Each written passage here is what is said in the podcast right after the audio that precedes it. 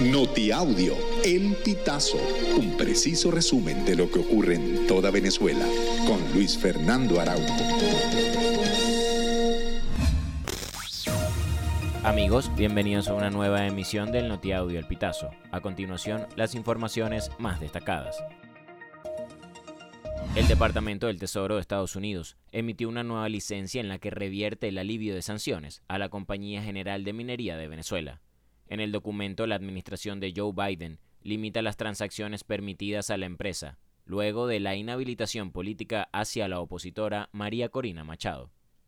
Ahora el gobierno estadounidense pasó de autorizar todas las transacciones a solo permitir incidentales al wind down, hasta ahora no mencionan las licencias que vencen el 18 de abril de este año. El primer vicepresidente del Partido Socialista Unido de Venezuela, Diosdado Cabello, cuestionó a los opositores que han dicho que el gobierno de Nicolás Maduro violó los acuerdos de Barbados. Nosotros, nosotros hemos cumplido porque dentro de la Constitución, todo. Fuera de la Constitución, nada. No vengan con cuento. Esa historia no la sabemos completa. Y María Corina puede decir lo que quiera a estas alturas. Engañaron a su propia gente.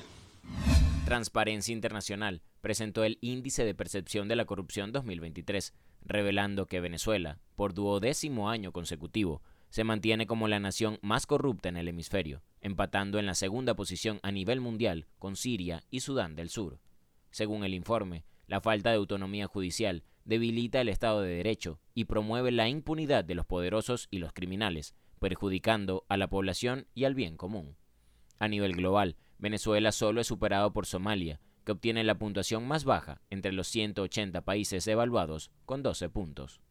Carla, quien es una médica que pidió llamarse así por seguridad, fue amenazada de muerte por un delincuente que irrumpió en su guardia hace cinco años.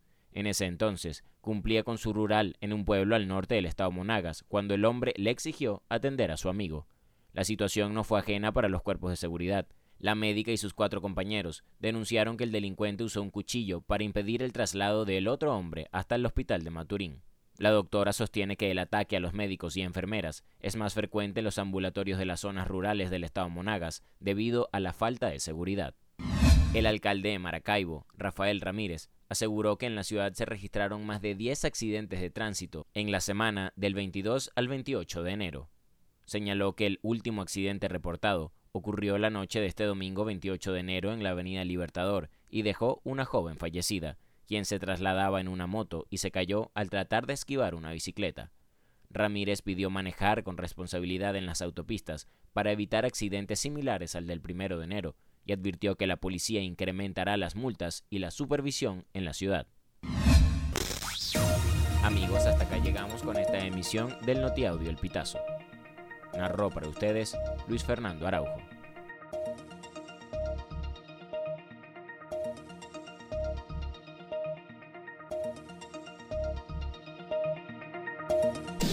Estas informaciones puedes ampliarlas en nuestra página web elpitazo.net.